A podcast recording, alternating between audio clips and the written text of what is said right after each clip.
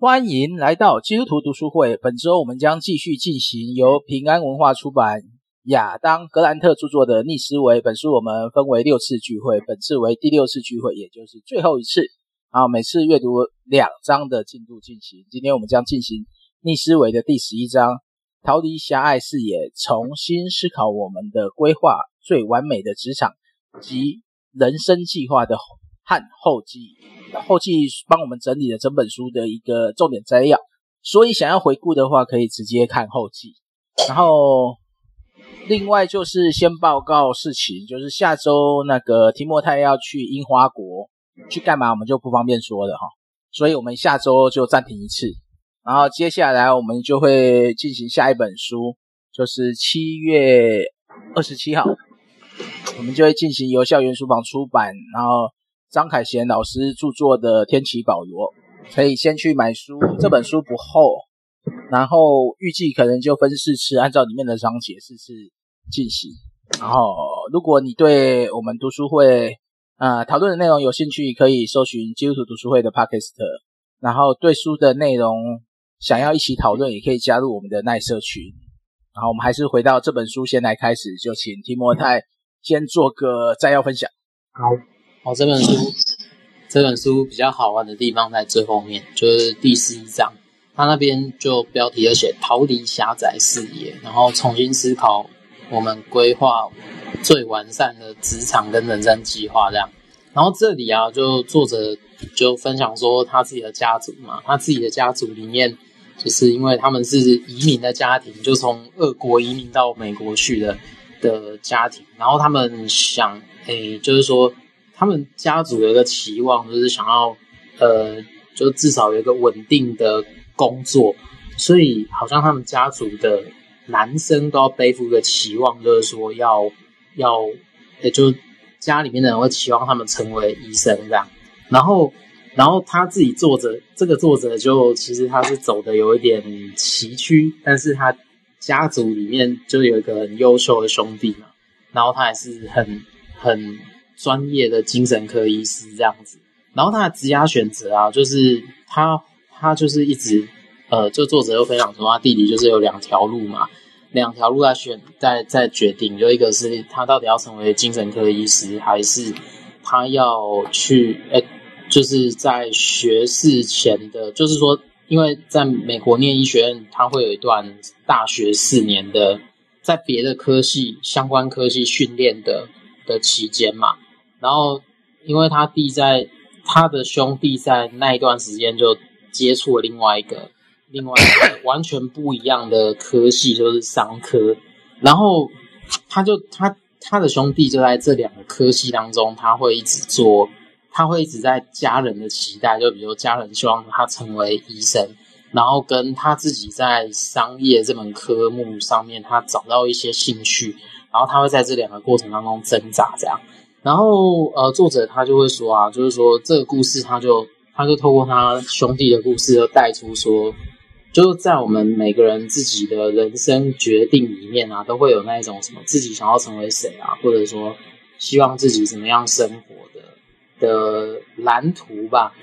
然后，比如说这些对我们自己本身的人生规划，会变成一个很明确的目标。如果你从很小的时候你就开始有这种想法的时候，那可是呢，有人生目标固然是不错，可是有时候它也会。为我们自己带来一些，就是在思考未来的位置上面的时候，他会给我们一些比较狭隘的视角，然后会让人对替代的可能视而不见这样子。然后他一开始在讲说进入早闭嘛，早闭他有点像是说，他一开始在讨论一个问题，就是大人比较喜欢问小孩什么，然后就是大人呃，特别是他问小孩说你将来想要做什么的时候。然后他好像就会在，呃，这个小孩的潜意识里面，然后他就变成一种，他无无形之间就好像限限缩了其他的，成为其他事物的可，或者说做其他事情的可能这样。然后所以他借这个问题来谈说，就是当人决定投入一个计划的时候，可是呢，这个就是说那个人他遇到的状况是，就是说计划。赶不上变化嘛，那可是那个人就是他在思考的，比如说当变化出现的时候，然后当变化有违我们原先的计划的时候，那通常我们第一个产生的直觉不会是重新思考，而是而是我们继续努力坚持在同一件事情上做下去这样。那在这里的话，它就会产生一些像沉没成本的这个因素，这样。然后作者又借着这件事情来谈说，他其实在这过程当中，你投注的成本跟你重新思考后，你可能产生一些新的规划的时候，那那个沉没，就是说你可以减少，说减少你把你丢入一些不必要的沉没成本这样子。那当然，这个最重要的是沉没成本，它会产生，当然心理因因素是更胜过那个经济因素这样。那当然就是说，那个凿壁啊，它主要是一种认同凿壁这样子。然后比如说，他在他在问说，问小孩他之后想要做什么的时候，就比如说当大人在问他的小孩这样子。那比较好的方式是说，我们不要让那个小孩把他想做什么的事情，就是说他不要把他的工作完全等同于他们认同的身份。就是说，嗯，就是说你。就是说，他一直在谈一个问题，就是说，你要把呃你做的工作跟你借的这个工作作为一个就是认同，这件这两件事情要切开这样子。那这样子的话，人就会在这过程当中会去探索更多不同的可能，这样。然后在在在这里啊，接着作者就在谈说，他在帮呃他的学生去做一些职业检查吧。然后他会说，认同凿壁，他有。有一点点像是说，他会阻碍一个人他做选择的可能性，因为这种状态会阻碍人去重新思考这样子。那当然，这样的状态是比较不会有认同危机啊。可是，可是这样子的话，就变成说，怎么讲？当你出现改变的那种不确定性的时候，你就会在那个不确定的状态里面去纠结，这样对。那当然，作者他一直鼓励他学生去做职涯的那个检查，比如说他可能要去问一些关键的问题啊，比如说我们什么时候去立定说我们要从事什么东西作为职业啊，然后我们在这个职业上，就是呃，比如说我们立定了一个志向之后，然后他做出了哪些更动，然后我们是不是在比如说这个职场学到了一个点，然后以及是不是考虑要。转变的那个时间点，就是说他他会要他学生，就是每一段时间，可能一年或者是呃，可能几个月，他就去回溯他之前的那个状态，跟他学生目前的，那就是说他职涯的状态，跟他学生呃目前自己想要继续呃规划的那个状状况。然后如果呢，呃，当一个人决定要离开。职涯跑道的时候，它其实是比找出一条新的跑道容易。就是说，呃，对啊，因为人都会习惯在同一个行业里面或类似的行业里面去转换。那当然就是说，他就说，在作者认为说，用科学家的方式啊，它其实会帮助我们在这个就是说职涯转变上面，它会更有帮助。这样，好，那他最后就在谈说，就追当追逐幸福赶走幸福。就是说，当我们不小心的时候，这作者他认为啊，就当我们自己不小心的时候，我们在追求的那个幸福，可能会变成悲剧的成因。这样，那当然，它的原因就在于说，就当人作者认为啊，就当人追求幸福的时候，他会专注于就是批判他自己的人生，这样，然后他就会忽视，或者说他就不会去真正体验他在这个过程当中经历到的。然后第二个是说，当人花太多时间就是要爬上山顶的时候，他就会忘记一件事情，就是幸福，它其实更仰赖，就是你在这过程当中你的一些正向的情绪这样。然后第三个是，就是说，当追求幸福时，就比如说过度想要快乐啊，然后我们就会忘记我们最先做这件事情的目的。那当然第四个是说，他可能就谈到说。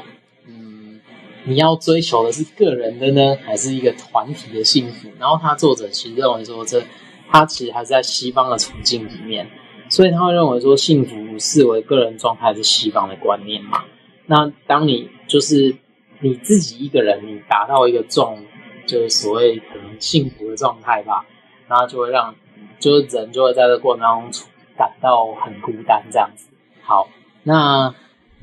当然他就说，当呃人在追求幸福的时候，通常就是会从改变他周围的环境开始。可是当你在改变的时候，它其实就会产生一些联联动的效应，这样。那接着接着他从追逐幸福又谈到了，比如说生命的一些像自由啊以及意义的追求，然后他又谈到说，就热情固然是可以。就是心理学家的发现嘛，就热情是培养出来的，它不是发现的，发现而来，就是说突然在你生命当中发现了某个东西这样子。那甚至他这个这个热情，它可以延伸到职涯，或者说可能情感的关系，或者是社群，它都是一个，它都可以用那种就是作者一再谈到的那科学家的心态去去去检视这个过程这样。那所以他就会一直说身份认同嘛，它是一个开放的系统。那当然我们的生生活也是，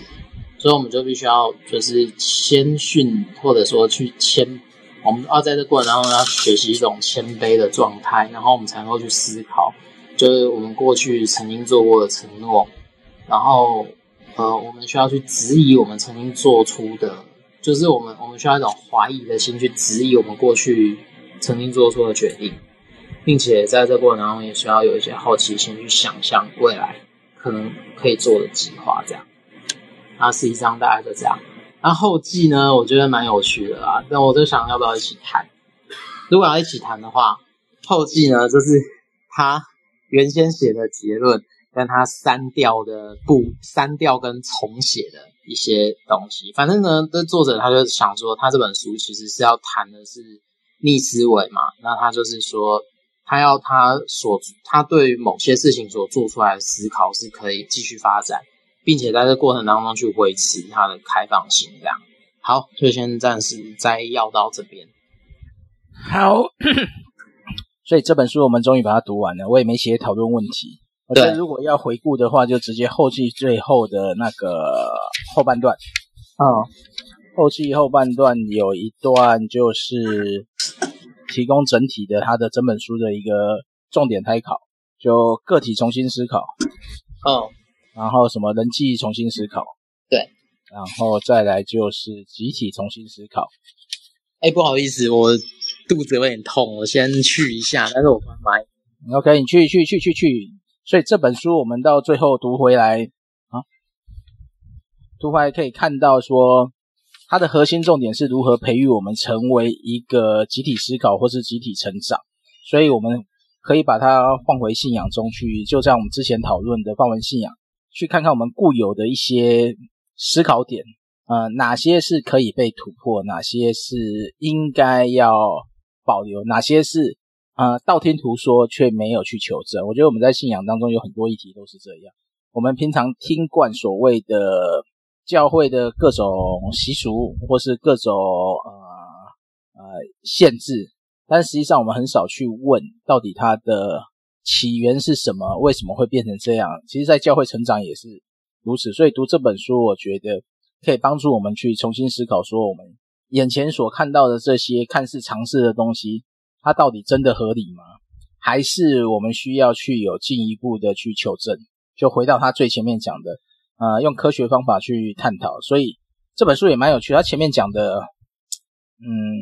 讲的那个叫什么？那个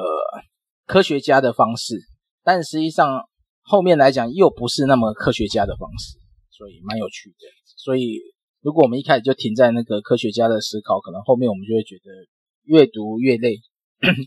好，那个提摩太不在，Rocky 要不要？讲讲你看这本书有看到什么特别重要的地方吗？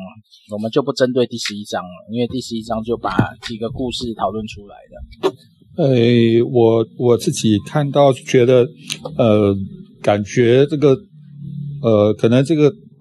想法跟这个作者不太一样，就是说他的这个 rethinking 逆思维哈，或者是说再思维，嗯、呃，这他这种一种。一种怎么讲？这个是一种方法，或者一种面对人生、面对所有问题的，他提出这样一个方法。但是针对这个方法，我们是不是也要去给他逆思维一下？他这种不断的 rethinking、rethinking，因为他的他的立论呃的依据就是你 think 一次啊呃。呃不一定是好的，能够第二次、第三次。如果按照他这种理论，那应该要第四次、第五次，哈，那个 rethinking 越多，呃，可能就越好。但是不是真的这样？那么这种 rethinking 越多越好的这个，会让我们去怀疑所有的事情，哈，就是说，所以他这本书读起来，我自己是觉得有一点累，因为感觉好像在捉迷藏，就是说他。呃，这里给你打一下，那里打一下哈，就是说，只要你一般人认为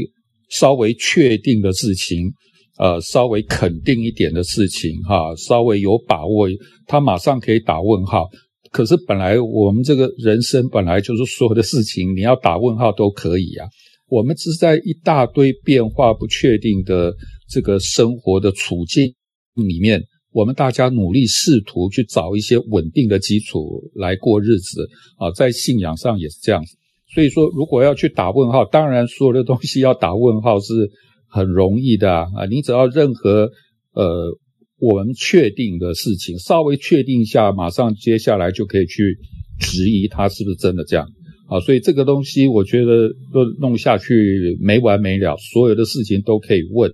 呃，真的是这样吗？真的是这样吗？哈。那我们本来就是活在这样的环境里面，我们只是在这么多不确定当中，我们努力试着啊，比如说稳定自己的家庭，呃，我们确定，譬如说呃，我们的呃承诺是可信的啊，譬如说我们试图说啊，我们的婚约是可信的啊，啊，我们也试图相信说，呃呃，世界很多不确定，但是在大自然的科学里面，某一些某种程度是确定的，所以我们觉得在正常情况下搭飞机是可以的啊。如果说我们所有的都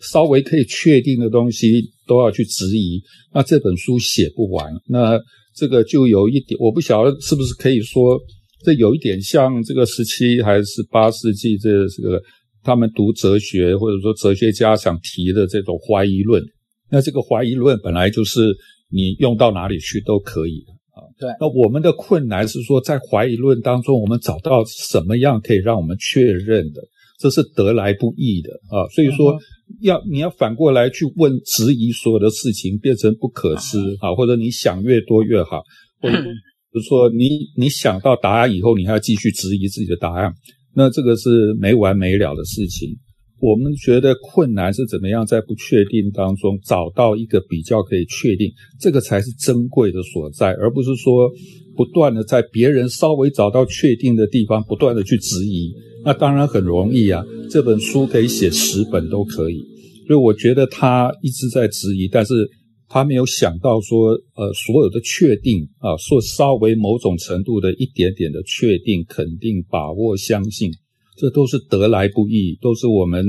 在变化啊不确定的大环境里面好不容易得到的一点点啊，比如说我们的家庭、我们的婚姻、我们的信仰啊，这些有一些是我们得来的，虽然它不是百分之百肯定啊，但是去质疑这些东西的时候，是不是应该也要提出更好的啊？不然的话很容易嘛，我们要质疑所有的东西太方便了。啊，所以如果要这样子方方式去写书的话，那这个很容易啊，啊，那个可以写很厚一本，可以质疑不完的一大堆的东西啊。他还没有质疑这个宗教信仰，如果要质疑宗教信仰，哇，那那更是更恐怖啊！你根本没有办法讲嘛，啊。所以说，呃，我们被质疑，我们也答不出答案出来啊。所以说，但我们知道我们所信的是谁，我们知道，但是我们没有办法。提出一个客观证据，就是放诸四海皆准的证据或者讲法，能够堵住别人的质疑，没有办法啊。所以说，如果要质疑信仰，那更是没完没了啊。所以说，我是觉得这个书，呃，如果按照他这种方法，我觉得有点在捉迷藏啊，就是他不断的去质疑别人所确定的东西哦，那但是质疑完以后，你他就不管了，他又跑去质疑别的东西啊，那没完没了，他都不用说质疑完以后，你提出更确定的方法、更确定的事实、更确定的内容，完全没有，也没有告诉我们该怎么走，所以我觉得这个是。呃，这个好像走的要很宽敞的路了哈，但是我们在维持好的东西、真理的东西是走窄路，很辛苦，很不容易，哎，但要被质疑很容易，这是我的一点感想。嗯，没错，在信仰如果要全部变成肯定，我本身本来就是一个，嗯，因为相信而存在，没办法完全细节去回应，但是这本书一。他给的是一种思考方向，就是其实他讲的第四章结论有一些讲的，我就觉得是可以去思考。他那个叫什么词？第十一章，十一章他有一点点叫做那个叫说他那个早早闭，认同早闭，对，认同早闭是一个，我觉得画地自限是这一章想要去，就是这本书想要去突破的东西啊，就是说。很多东西你不一定要那么早就局限住，但是局限也不一定是坏事，因为有的人就是按时间、按目标走完一生，好像也不是坏事啊。对啊，因为我们在成长的过程，不可能说永远没有一个界限嘛，因为没有一个界限，你没有办法去成长。譬如说，我们上小学有小学的课本，你一定要画地址。那个阶段你不能不画地自限嘛？当然我们不是说，所以我们一辈子都读小学课本，不是这个意思。但是我们在那个地方，你必须要让我们的孩子、学生有一个、有一个、有一个范围，有一个明确的范围啊。然后过了那个阶段，他才能扩展。但是你如果抓住那个阶段说，哦，你必须要 rethinking，你所有的界限都要 rethinking，你要怀疑这个课本对不对？但是。我们那时候连怀疑的能力都没有嘛，这连批判的能力也没有。你你就是包括我们现在可能是年纪很大，也一样不一定有怀疑批判的能力。怀疑没有那么简单啊，就是说 rethinking rethinking 就可以了，不是那么有怀疑要有本事啊，没有没有本事怎么怀疑？乱怀疑是很容易，但是有时乱怀疑没有意义啊。所以有的时候在学习成长的过程，必须要有一些比较固定、四平八稳，那也要给我们有一个一个界限嘛。那在那个界限里面先学习啊，然后到了一个地步，我们才能够往上，然后突破我们的界限嘛。我们不可能说，呃，就是包括我们可能三十岁、四十岁在学习过程一样需要界限啊，看我们学什么东西。对不对？那如果说一天到晚去质质疑这个界限啊，质疑我们肯定的东西，那这个有没有意义？那你如果质疑完能够带出一个更新的，那才有意义。如果只是到处去质疑别人确定的东西，呃，我那个我觉得太廉价了，哦，太方便了，而且。久了也弄多了也没有什么意义，我会觉得是这样。应该应该说，质疑其实是需要先学习的，因为你没有基本的一些常识概念跟分辨基础，其实你去质疑只是变成一个无穷回圈，然后变总结就会变成你就是不信。那你要找到一个可以说服你的，又没有一个立基点，这样子变成无穷质疑，什么都不信。那个西西方，呃，而且西方很多这种不可知论者、不可知论者，或者说怀疑论者，就基本上他已经确定一些事情就是不可知，他已经确定一件一些事情，就是说确定这个世界所有东西是不可知的，不确定都不知道，什么都不知道。但是我们对从信仰上来讲，好了，回归信仰，就是很多事实确实是不容易确定，我们非常有限。但是上帝是不是也让我们可以确定某一些事情的某一部分，而不是什么都不确定？我们在大自然里面还是可以确定某一部分啊，在某个范围内还是可以让我们知道，所以我们才敢去坐飞机啊，我们才敢搭飞机啊，我们的科技才能进步啊啊，然后我们才能有 iPhone 啊，一直到现在才能有 AI 啊。如果所有东西不确定，我们我们怎么发展呢？我们都不没有办法从一楼爬到二楼，二楼爬三楼了。如果说一楼都不确定，我们怎么往上爬？可见有一些东西在某个范围内，我们是可以确定的，所以我们文明才能够进步嘛，是不是？啊，如果说当然这些确定的要怀疑，当然可以怀疑，应该要怀疑，但怀疑是很容易，怀疑完以后有没有办法提出更真实的东西，那个才是真正珍贵的。应该说，有些东西是应该存在，像科学验证、物理、物理发现、物理的法则，去追找这个我们本来不知道的法则，这个可行，或是做各种的实验去让结果出来，而不是漫无目的的去质疑。但是有一些东西，我觉得是需要被突破的，就是啊、应该叫做井底之蛙的心态吧。就是你只看得到你井的口，然后认为这就是一切，反而去忽略了呃其他的可能性。这个会比较常常陷入在那个习俗或文化里，就是你不知道它的原始目的。就像我如果回到教会来讲，我就会觉得之前有讲过嘛，就会觉得教会敬拜的礼仪，质疑不是说他该怎么做，而是为什么这个习俗是怎么养成的？有没有人可以？教导或是说明，让每个礼仪都是清楚它的状况，就像整个呃，应该是立位记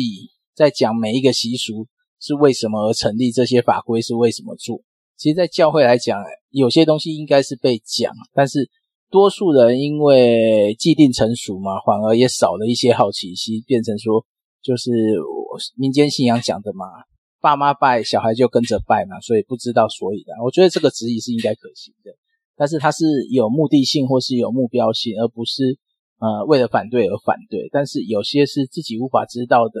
东西，我个人是接受无法知道的东西，就是就当它存在在不可知吧。但是最起码知道在这不可知当中，我们还是信的是什么？我觉得这个这一点应该还是要维持，不然到最后我们通通变成呃什么都不信的人。这样也也不是好事。好，提摩太有没有要补充的啊？好，我觉得这一段，哎，怎么讲？他比较在，我我是觉得说，他后面那段在强调的是他，嗯，你不要你不要太早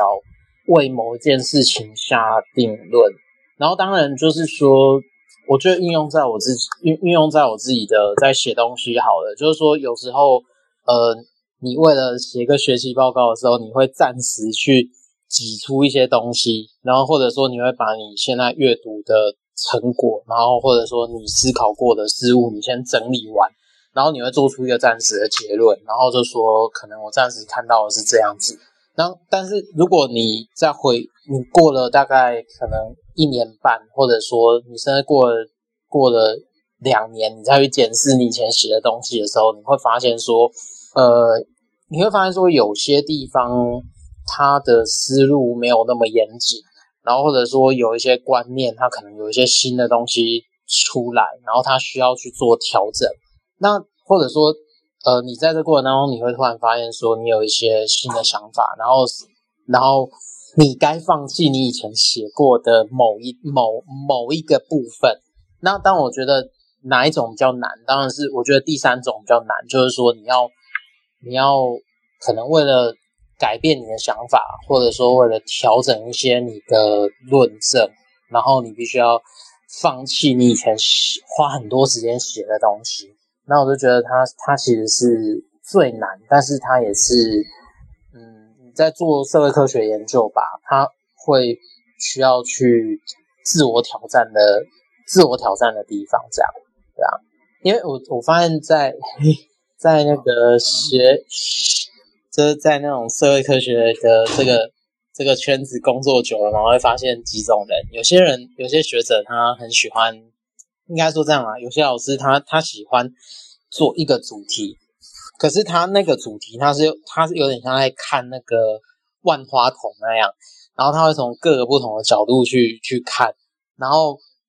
然后拿他在做的那个主题跟各个不同的。比如说，现在学界在流行的事物来对话，这是一种。那第二种是，他会慢慢去，有点像在建立那个怎么讲，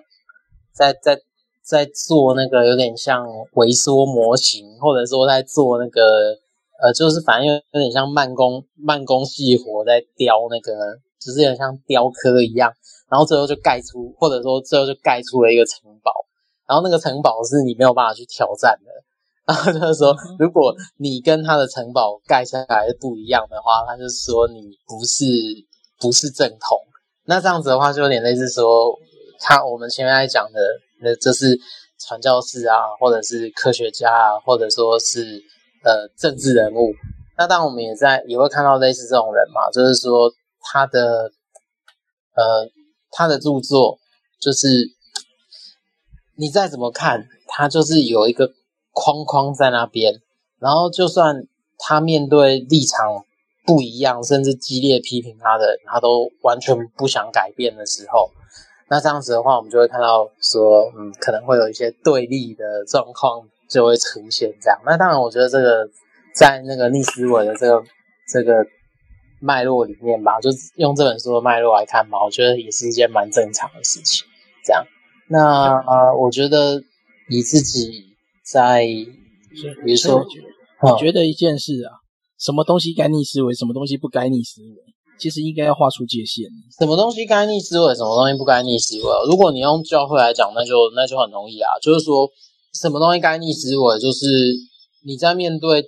当代的一些，比如说现在正在发生的议题，那我们有没有可能有一些重新思考的空间？就是我们可能可以在第一个第一个时间做出它符不符合教义的判断。可是它符不符合教义这件事情，它有没有可能再有一点点诠释的空间？对啊。然后，那当然就有有有有什么东西不能逆思维，那就是标准啊。有一些标准你，你是没有办法去动的。那如果说要用一个比喻的话，就有点像你在看那个 Top Gun 的那个电影里面，不是那个教官，他一开始要拿出了一本那个 F 三十五的操作手册，然后就说这本东西我全部都背起来了，然后然后可以接下来就把它丢到垃圾桶，就是说这个你们在你们在操作飞机的时候。你们在操作飞机的时候完全用不到这个，那那个感觉就有点像是说我们在熟悉一个东西，比如说呃不是熟悉一个东西，我们在熟悉一个想法的时候，它是一个操作手册。可是当我们在面对实际需要很快速做决定或判断的时候，那它就是你需要把操作手册丢掉的那个时候。但是你不是丢掉，不是丢掉的意思，不是说你不在意那个操作手册，是那个操作手册的东西已经内化到。你可以在做出决定的时候，你可以同时去质疑你现在做的这个决定是不是正确，或停个几秒钟，然后去做出另外一种不同的选择，这样。所以我觉得大概就有点像这样，所以就变成有些呃已知的标准是不需要逆思维，类似啦，它就等于是一个内化的东西，或者说它已经呃在如果在科学实验来讲，它已经是定律了，就是说它已经经过多次质疑。已经验证过，它就是这样。那这样其实就没什么好去质疑它。嗯，就以科学实验来讲是这样，除非你能找到一个呃以前没有研究过的论述可以推翻它，那才有机会。所以某种程度来讲，质疑的人他必须要付上学习的代价，他不能期待别人回答他嘛。他应该去找到一个说，你质疑这些东西，那你有看过相关的质疑人家是怎么回答的吗？还还是你只是为了质疑而质疑？我觉得这一点需要被思考。如果是，我是觉得，如果科技啦哈，技术上那个、嗯、呃都还比较好解决，因为你质疑人家，最后你自己提出来的东东西是不是能够印证啊？能不能够像那个 Top Gun，我我不晓得是那个好像后来那个那个 Tom Cruise，他是他自己有去飞行嘛？对，好像。是不是他自己已经推出以身试法啊？就是说他不只是说随便质疑，他自己把那个东西丢掉垃，对，他垃圾桶丢到垃圾桶，他可以丢啊，因为他对，因为他都会，他都他都会啊，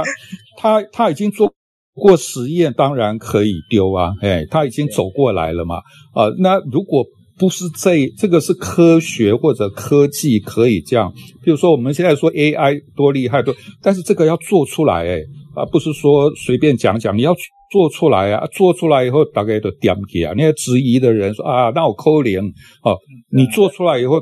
大家自然就幸福。但是这个是比较容易啦。但是有一些事情不是这样子可以这样说做出来秀出来，把大家这个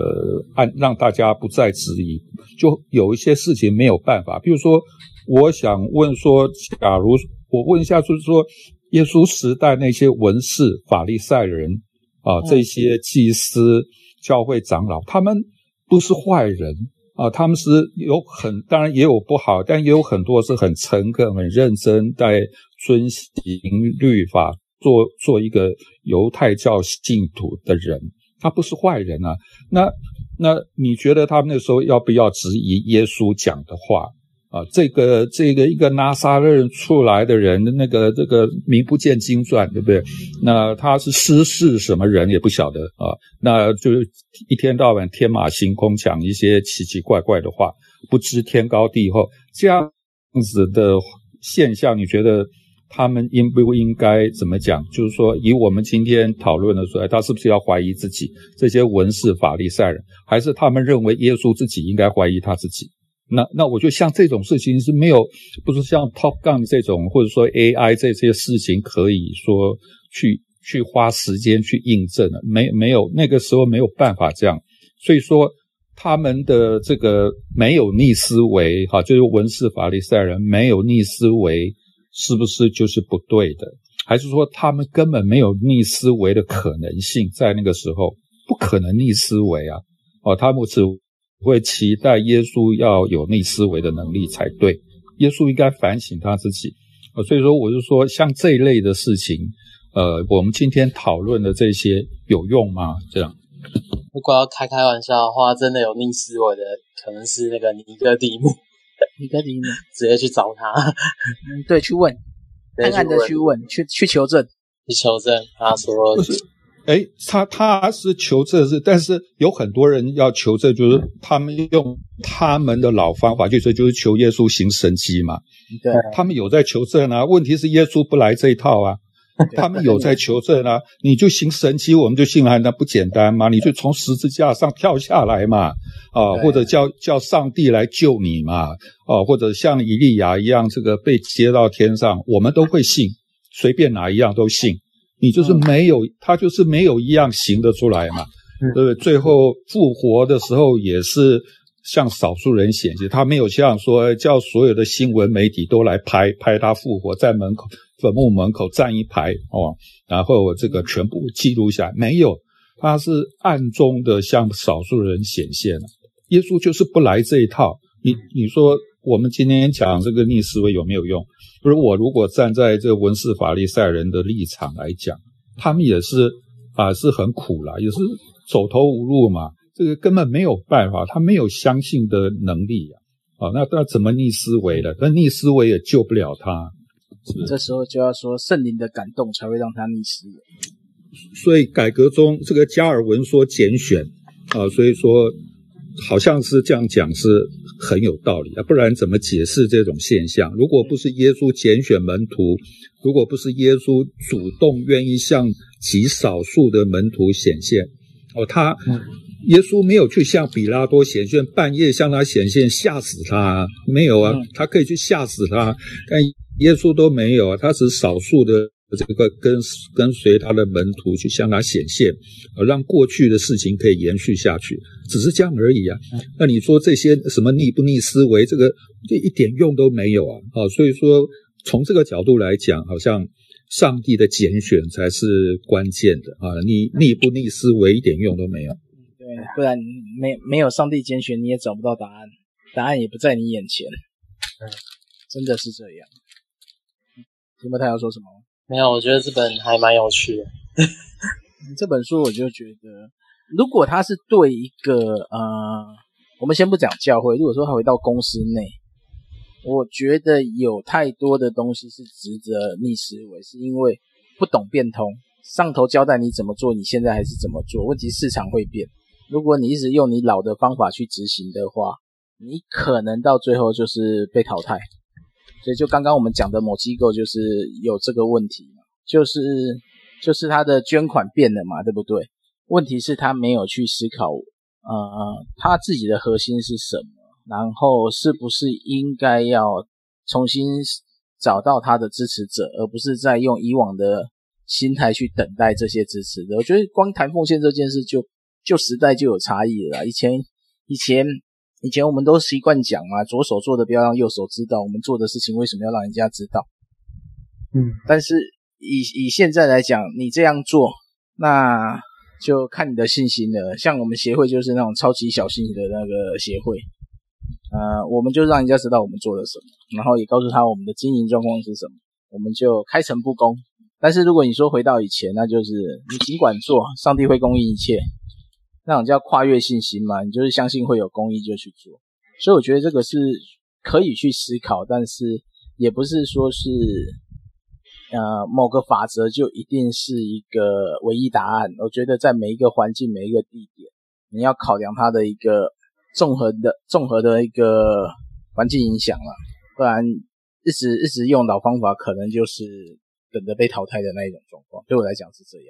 所以逆思维有些可行，有些没有必要。对啊，我是觉得在我们企业哈，就撇开教会信仰不谈，在企业啦或者科学啦领域里面，甚至于在政治圈里面，就是说呃。我觉得有一些人哈，他的或者是说一种上帝给他的恩赐哈，或者人格特质，他在面对事情、看事情的时候，他跟一般人不一样，他是多元化在进展，就是他的时空看事情、想事情的时空，就是就是说，有的人是平面的，有的人是线性的，有的人是立体，有的人是四度空间在想事情。不是每一个人都可以这样子，就是说，有的人他他你他在跟我们讲话的时候，他同时也在想好多好多事情啊。那或者是他在决定一个事情之前，他已经想过好多好多好多各种的可能性啊。那么或者在开会，大家在谈事情，他自己已经想很多了啊，他已经知道最后要做什么结论。但不是每一个人，我觉得这个也不能算是逆思维或者是 rethinking。有的人他的 thinking 是多元化的哈，多元化同时进行的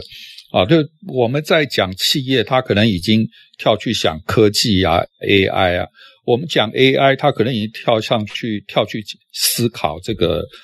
娱乐媒体啊，这个各种各样的可能性，它都多元化在随时都在思考。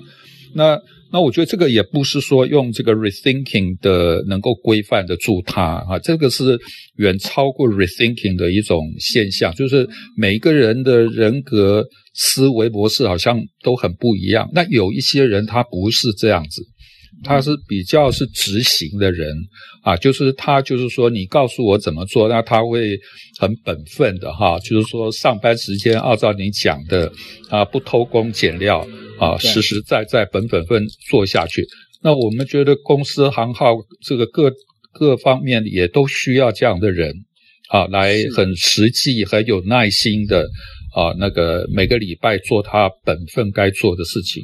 但是也需要少数这样领袖型的，或者先知型，或者开创型的、开拓型的啊，这个需要这样多元化的人来带领啊，做前瞻性的工作也需要。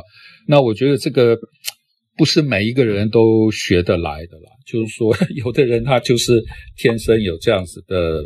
恩赐啊，上帝给他的才华这样。哎，我觉得这个也也也超过这个 rethinking。问他不是说故意我们要他一直提醒自己要逆思维，逆思维不是这样。他平常的思维呃就是习惯，就是多元化发展，对，够有广度的思考。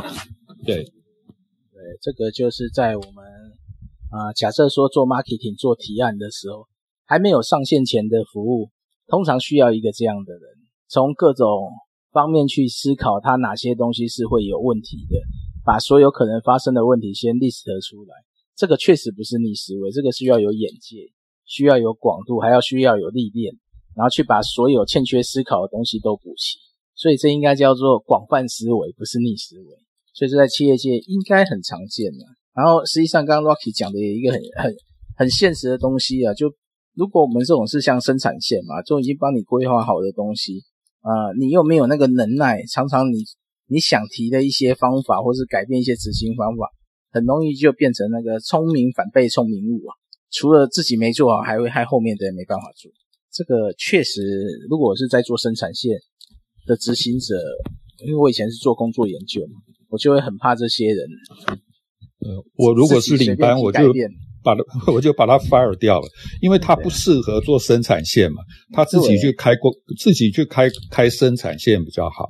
搞不好连生产线也不能开，因为他生产线有时候都是经过长期研究，怎样做最有效率，所以他就是开自己去开新的事业啊，就是。哎，去做业务啦，或开发市场啊，这样可能会很好。对，然后另外一种就是需要举一反三的，就是那种还在学习成长的，或是在开拓的地方，你需要比啊、你接受你的指令，你需要比你接受指令要多想个三步，或是更多，让整个事业可以往前走，或是说遇到问题有解决问题的能力。所以这刚好是两种不同的人，所以逆思维也不是适合。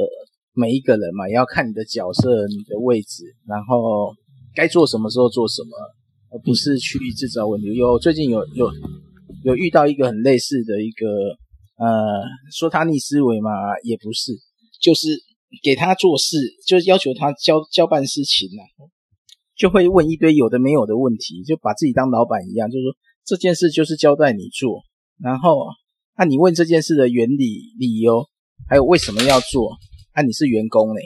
你有没有问过头？你的东西没做出来，没按时间做出来，就却变成一堆理由，在想了解完全完整的脉络。这时候也感觉也是很烦。在管理上来讲，如果你只是一个执行者，有时候真的不要问太多，先把事情做完再说。做不完，你说再多，反而变成一种呃令人讨厌或是一种推脱的一种感受啊。这个我在职场常常遇到啊。那个那个像我们这个这个马斯克啊，就是特斯拉这个，你想这这种人能够能够能够当员工吗？就是没办法啊，没办法，他他只能往太空那个地方去冲嘛。就是他天他一一天到晚突然做这个，突然做那个啊。当然，我不是说他乱想、乱乱决定，他有他的道理，但是他是没有办法被规范的哈。他想买什么就买什么，想并购什么就并购。这个就是说，他们这个层级的人，就是不是一般人的思维的模模式，好像他们也只有这样去开创哈，才才能够走出他们的路，也那个也才只有那个空间哈，那种。商业空间才能够适合他们的生态，好像他们的只能在那里找到适合自己的生态啊，所以说这个是不是每一个人？就是说放，如果是我把我带到那个环境，我会很没有安全感。啊，我觉得这个是不着不着边际的生活嘛。啊，那个你看他去买那个推 Twitter，这个是啊，弄得满满头是灰，但是他也不一定觉得很糟糕啊。哈，然后他最近又不是被那个脸书那个挑战嘛，哈，那那个那个又弄出一个什么 Thread 来挑战他啊。嗯，那那没没我还不会念。呃，那个 threat 就是我也不太会念，反正就是。那几很短的几个礼拜就把他抢掉好多生意去了，哎，他们就讲明的要跟他单挑了啊。那那我觉得这两个男人玩的是很快乐啊，就是对啊，他 们真的玩的很快乐。哎，这这他们的人生就是要这样子的空间嘛，他不可能去去当公务员嘛啊，这个去领等什么退休金啦，哈，看看一个月领多少钱，那不如叫他们去死算了啊。所以说，呃。但是我觉得也值得我们信基督徒想一想。那么，上帝要救我们，给我们一种自由的生活，哈，是什么样啊？就是说，我们现在是不是已经进入上帝要给我们的那种自由啊？这个真理叫我们得以自由。那我们的自由是不是是哪一种自由啊？是不是我们是不是享受到？呃，像他们那样，呃，不要不一定完全一样，或者某种程度像他们那么样的一个自由的快乐啊，还是说我们呃应该可以很自由，但我们还是像在埃及做奴隶一样在过日子啊？那一样是心情沉重啊，常常心心里常常忧愁难过，所以我们没有尝过那个自由的滋味，到底是怎么回事？所以。我觉得我有时候想想这些人哈，也想想基督徒，觉得我们是不是 其实不应该 不应该输给他们太多了啊！我我有这样的想法。到底怎样的自由呢？这个自由好难好难回答哦。好，这本书我们时间差不多了，这本书我们也终于告一段落了。我觉得逆思维就是很多事情真的不是，它不是 rethink，它叫 think again，就再再想一次，对，突破人生盲点，全局思考。所以它其实重点是在于要全局思考，所以知识的力量嘛。好，那我们今天到这边，下礼拜就暂停一次，然后因，然后接着我们就读。天启保罗这一本书，啊这本书总共四章，我看页数是不会太多，但是我们就先走第一章来判断到底要不有没有办法一次走完一章，之后再来讨论是不是每每次一章，因为第一章他要讲的就是近代保罗诠释观点，然后然后谈的就很有趣的东西，传统保罗观、保罗新观与天启保罗观。所以他的意思是，他要再说一个保罗观就对了，就是说保罗的观点是诠释保罗的经文的观点，它是会一直变化的，随着他所处的。你还牵扯到教义的，他这边就先第一章，第一章就要先讨论就是马丁路德与传统保罗观嘛，然后在西西方罪疚感与犹太新观，恩约守法主义、犹太新观与保罗新观，方法论的问题，犹太天启文学的人观与世界观。天启保罗观的兴起与发展，嗯，啊，反正它的重点就是把前面先论述完，就来谈它的天启保罗观。然后书有四个章节，它是不是论文还？算算是论文吧，应该是论文啊。所以它分为四章。嗯，那希望是读得懂的书哈。希望。对，不要不要读到最后，其实我们读到最后，我们也不知道它的保罗天启保罗观到底是什么。对对，所以就大家先读完第一章哈，第一章反正我们有休息一周，所以我们第一章应该是有足够的时间来读完。它总共第一章总共只有到六十页，但是因为前面有一些是序论介绍，所以它真正的页数应该只有四十页而已。嗯，好，那就大家一起努力，我们呃隔周再来继续下一下一轮回的开始，就是从。神学跟软性的，然后再来一本畅销书，我们继续努力，我们这样看，我们读书会可以撑到哪一哪一天？好，感谢大家的参与，谢谢谢谢，晚安，晚安，拜拜。